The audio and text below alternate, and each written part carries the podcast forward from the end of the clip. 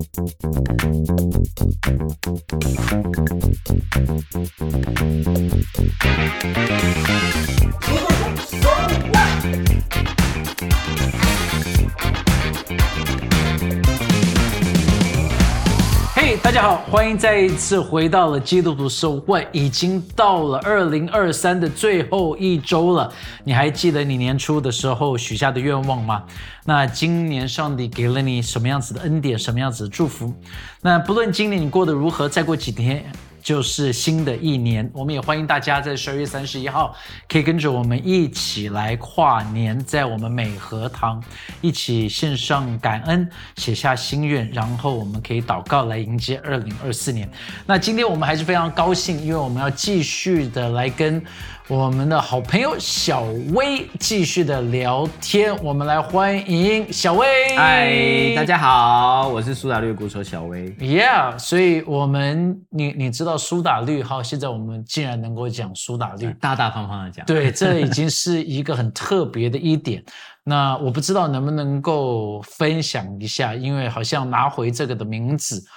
不容易耶。这个是怎么度过这一段时期的？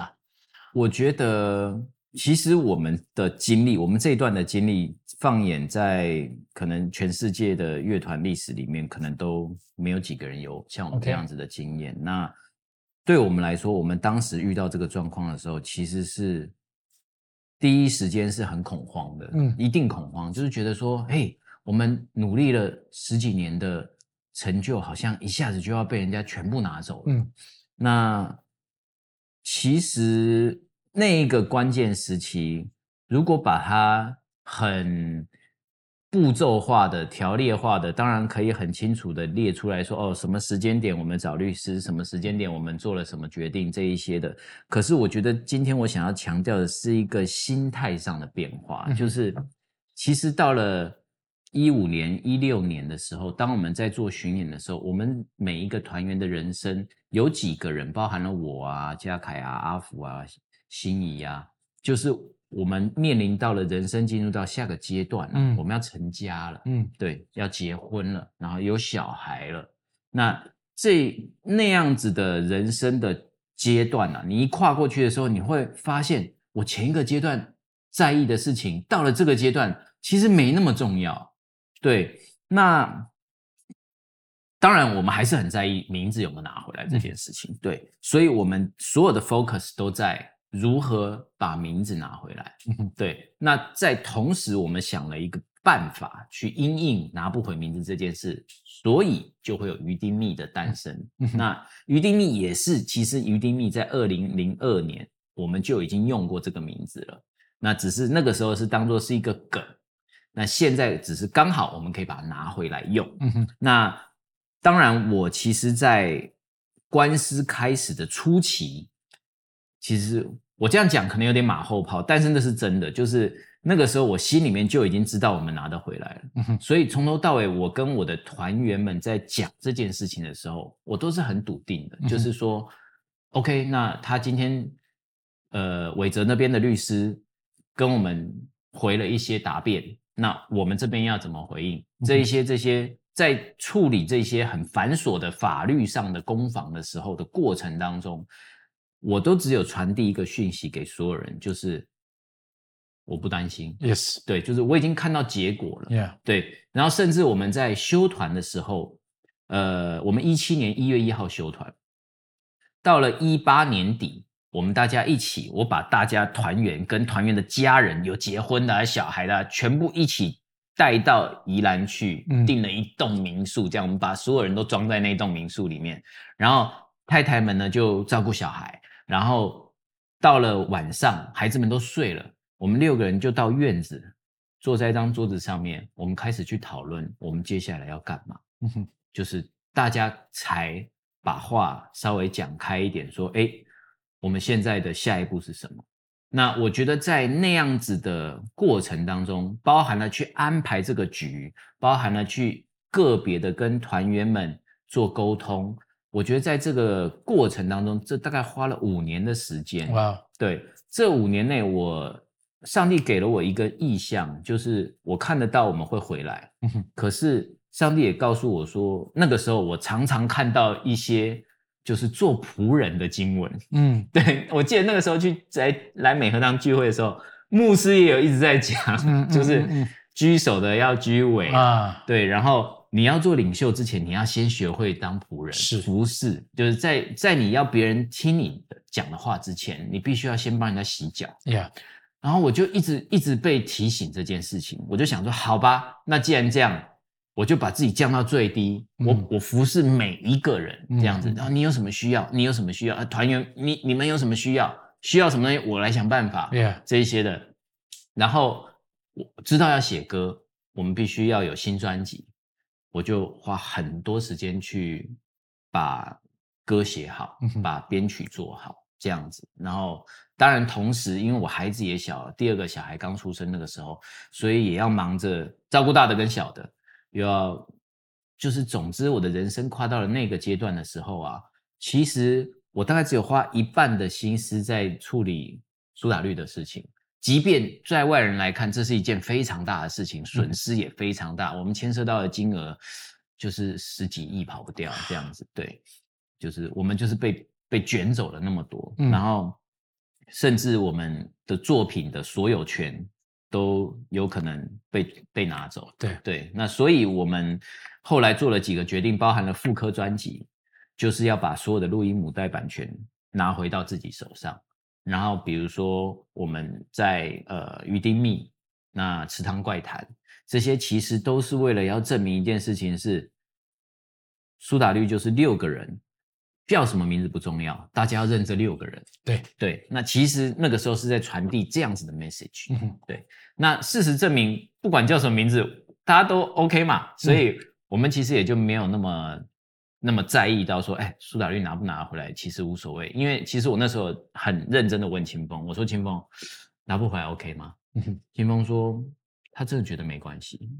我说好，既然我们两个都没有关系，我们是主要创作者，我们两个写的所有几乎百分之九十九的歌都是我们两个写的，那我们俩都觉得没关系，那我想其他人也不会太 care，、嗯我们就问一下其他人，哎，大家也都觉得 OK 啊，那嗯反正没有就没有，没关系，我们从头再来也 OK。好，那 OK fine，那我们就就这样吧。嗯对，所以那个时候是有一种很笃定的感觉的。嗯，对，我觉得最重要一点是那个心理的安定。是，嗯，因为心理安定的话，什么东西就都稳了。假如说你一慌，做的决定也就会出问题了。对，所以这是 if very interesting。那当你们拿回这个名字的时候，你们的反应是什么？超平静的。就是其实当我们拿回这个名字的那个那一天，其实我们还在讨论下面的事情。等于说，当我们这个官司进行到这个官司总打四年，嗯，到进行到第三年的时候，我们已经不太 care 这个官司的结果了。为什么？因为我们已经站稳了，余丁密已经稳了，嗯，又开了池塘影业了，所以其实我们真的不是那么在意拿不拿得回来，嗯，对，而拿回来就是锦上添花，对就是一件很棒的事情。所以其实我们大概只有花五分钟讲了说，哦，好，我们现在拿回来了，哦耶，就好。那接下来我们下一个讨论的事情是这个演出的那个曲目是什么？嗯那我们这个编曲是什么？嗯嗯嗯就是比较是 move on 了，对，哦，这这这非常的有意思。那我想要问你一下哈，在这个创作的过程里头，你有没有遇到什么东西，什么时候会是你想要放弃的？但是你是怎么坚持下来？不管是创作也好，或者是在这个的行业里头也好，你有想要放弃过吗？那你是怎么走下来的？呃，讲到这个很有趣的一点是，我知道经营就是玩乐团的人跟个人创作者最大的差别是，其实玩乐团有大概百分之三十到四十的部分跟音乐无关，嗯，是在磨合关系，嗯。就是大家的感情、沟通模式嗯。啊、共事的方法、喜欢的品味，嗯哼，这些都会影响团员的去留。所以你说这个关键时期，我觉得如果站在乐团的角度，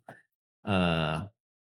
，Metallica，你知道那个、有个 Metallica 有个乐团，他他他们乐团跟我们乐团也很像，就是主唱跟鼓手写歌。嗯，然后有一次有一个记者采访 Metallica 的主唱跟鼓手，就他们两个，嗯对，就问他们说，哎，那你们乐团经营已经三十几年、四十几年了，那你们的秘诀是什么？嗯他就讲，那个主唱就讲说，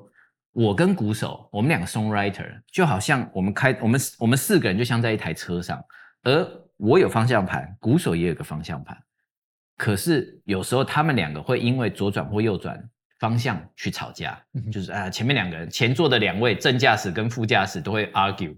他说，但是他最佩服的是后面的两个乘客，他们单纯的 enjoy the ride。嗯就是他们不给意见，他们不会告诉你往左走、往右走，没有，他们不出这个意见，他们只是说，哎、那边有一条树有一条河，哎、那边有树，那边有山，很漂亮。嗯就是他们真的 enjoy the ride。嗯哼。我觉得这一件事情，在一个乐团经营里面来说是非常非常重要，就是每个人都要知道自己的角色定位。啊，对嗯，那认清自己的本分而不逾矩，这件事情是非常非常难的。嗯哼。就是很多人就算在一个团体里面看到别人的成就比较好的时候，嗯。他要么就是模仿，要么就是敌对，嗯哼。对，但是他从来没想过配合，嗯这在我们的文化里面是比较少见的。对，但因为我在指导很多年轻的乐手，尤其是鼓手的时候，我都会跟他们讲说：你有看过鼓手整场演唱会两个小时都在 solo 的吗？没有，除非是 stump。对对，but even stump，就算是 stump 破铜烂铁，它都有故事情节，它都有分段落的，对，而不是从头到尾打不停。嗯我说，所以你就要认知到，鼓手是一个辅助型的角色，嗯他不是主要的角色，所以你要成全别人，嗯而不是表现自己。我说，如果你可以做到这件事情，你就会成为一个很受欢迎的鼓手，因为大家都喜欢跟你合作，你会让位置给他，嗯哼，你会帮他端轿子、抬轿子这样子。那这也跟我的人生观蛮类似的。我的人生哲学就是老三哲学，嗯我不当老大，不当老二，我只想当老三。嗯为什么？？因为老二永远想干掉老大，老大永远要防着老二，所以他们两个都想要联合老三。嗯我想要当大家的好朋友，我不想要当一个哦被针锋相对的。我知道一将功成万骨枯啊，我太清楚了。但是嗯我我只想当大家的好朋友，我只想跟大家一起开开心心的完成一些事情。我喜欢打群架，我不喜欢单打独斗。嗯嗯，所以到了现在这么久了，我也没有想说我个人要弄个什么什么东西出来，我还是会以团队的方向、团队的意志、团队的规划为主。对，这个是比较明确的。那你说创作的灵感，有时候当然会没有创作灵感，但是以我们这个状态，一个乐团的好处就是我没有的时候，我问问看别人有没有啊。嗯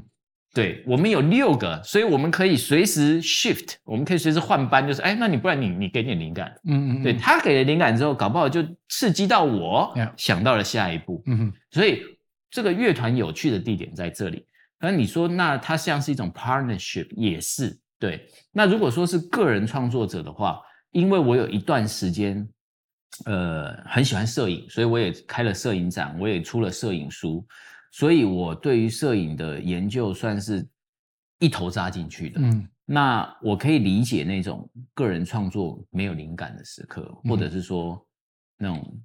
枯竭或者是卡住嗯的那种时刻，其实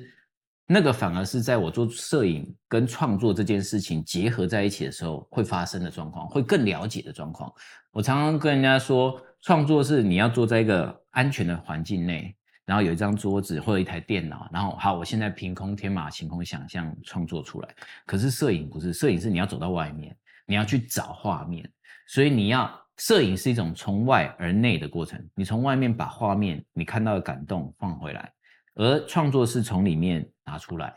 所以吃进去之后消化完吐出来的东西就变成创作了。所以我觉得创作之所以会枯竭，或者是会呃没有灵感这件事情，是因为你不能一直只有给，而是你有时候要去拿。，OK，那什么叫什么拿？怎么拿？其实这很有学问，怎么拿就很有学问了。怎么去得到这些东西？有些人看小说嘛，有些人看散文，有些人看连续剧，有些人看电影。嗯对，大家对于这种所谓的刺激自己、充实自我、充实的部分不太一样。可是对我来说，我各种都尝试过。OK 对我几乎是什么方面我都尝试过，所以对我来说，你说我有没有灵感枯竭的时候？哎，我还真没有。为什么？因为当我感觉到我有点枯竭的时候，我就从我的口袋名单里面，哦，今天去看电影好呢，还是去干嘛好呢？还是去做个手工好呢？我有很多 to do list 可以帮助我去得啊，拿到灵感。那拿回来之后，我再花点时间去消化。所以这整个 process 就整个消化的过程，这整个循环呢，已经是我行之好多年了嘛。OK 所以我就没有灵感枯竭的时候。但是我非常认同像林夕、姚谦这些很厉害的写词人，他们有讲到一个很重要的观念，就是他们之所以可以这么厉害、这么会写词，是日积月累的。他们嗯每天只花一个小时，就是晚上九点到十点，他们会坐在他们那种老一辈的没有电脑、不会用电脑的人，就是准备一支笔，然后一张 A4 纸，就坐在那边一个小时，逼自己不看电视、不做别的事情，也不听音乐，就是想到什么写下来。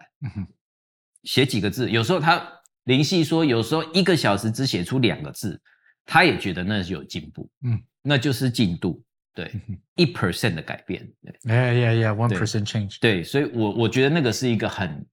很实际的，我自己实际有感觉到这个的好处的。OK，我问你一下哈，你在这么多创作当中，你有没有最喜欢的哪一首歌？哪一个的创作是你最喜欢的、最有意义？啊，手心手背都是肉，但是如果你要问我的话，其实是频率吧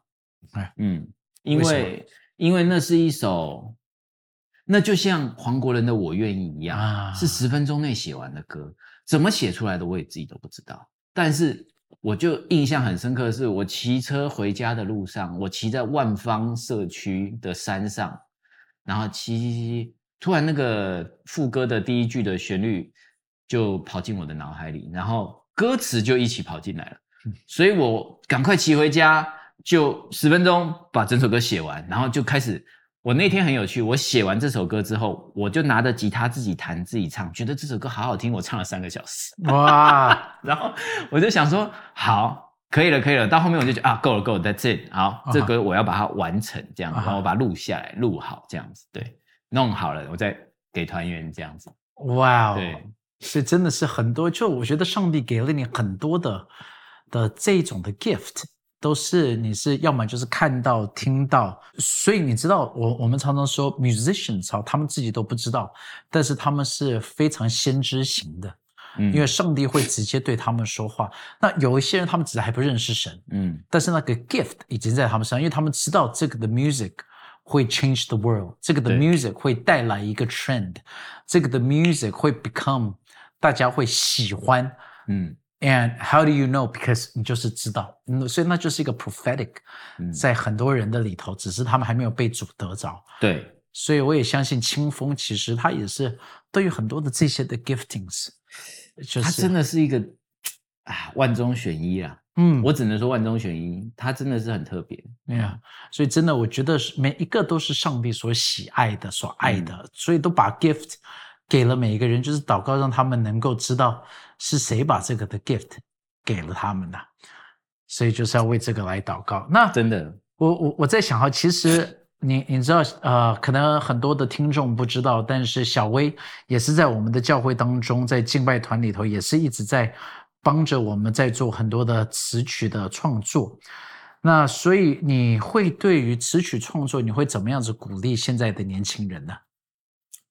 我的首先的鼓励是，不要只听一个类型的音乐。？OK，对，就是有很多年轻人，他们很喜欢一个类型的音乐，他就一直听，没有问题。但是现在的音乐有很多的东西是粗制滥造的，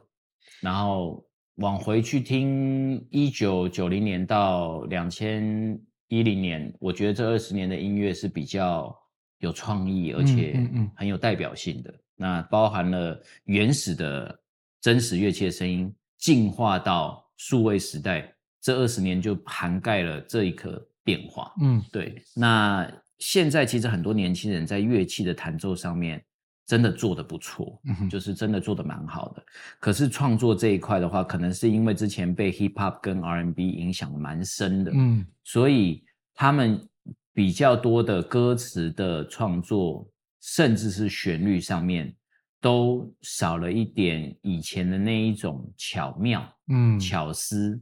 对我觉得这个是比较可惜的。那你说好或不好，其实没有办法判断好或不好，因为市场都在那边。嗯但你怎么做都有市场，那这个就没有办法判断好或不好。可是如果站在这个我第一线的角度，我会期望的是有更多年轻人可以去了解至少二十年前的音乐是怎么做的，因为那个时候的做音乐的 know how 跟现在做音乐的 know how 是完全不一样并不是因为你有了电脑，你就可以做出所有厉害的歌。有时候要做出很厉害的歌，往往只需要一把吉他。对我们从我们在这个行业看过太多从 Berkeley 从 MI 回来的人，他们都带了自己的作品来呃自我介绍，但是到最后我们会发现，其实流行音乐要的是简单的东西，嗯而那些学院派的或者是那一些已经被教学给制式化的一些观念，其实是有时候反而是一种阻碍。嗯。那小薇跟大家分享一下吧。新的一年，你其实很忙碌啊。你这新的一年里头，跟大家要不要讲一下你的？其实有很多的计划哎。你呃你有明年明年 busy，对，明年苏打绿二十周年的巡回演唱会呢，啊会在世界各地展开。然后啊，如果有机会到各位所在的城市，记得来看。哇，twenty year，你总共几场？总共四十场。四十场啊！所以大家要为小薇祷告，因为我我觉得这不是一个演唱会而已，这是一个他能够活出这个 lifestyle 的时候，那也是一个很厉害的。我知道小薇也很努力的，想要让他所有的团员能够认识上帝。在这一段的时间，二十多年，他坚持了自己的信仰，坚持了自己的 belief，坚持了这个的见证。那我也知道这些的团员其实都有一直有看到小薇身上的在基督徒的榜样。那我觉得今天真的很高兴啊，在职场当中都会有一些的高山低谷，但在这些的时候，我们就是能够开始学习神的恩典。像小薇真的分享了，如果你有听到上一集，也就有很多的很有意思的故事。如果你没有听，赶快去听上一集。但是我们真的很谢谢小薇，这是跟我们的分享。我们这一集在这边就要到一个段落，期盼大家的未来都有更好的影响力跟发展，因为这就是基督徒的生命，不是一个的信仰，是一个 lifestyle。所以基督徒收获我们下期再见，下期见。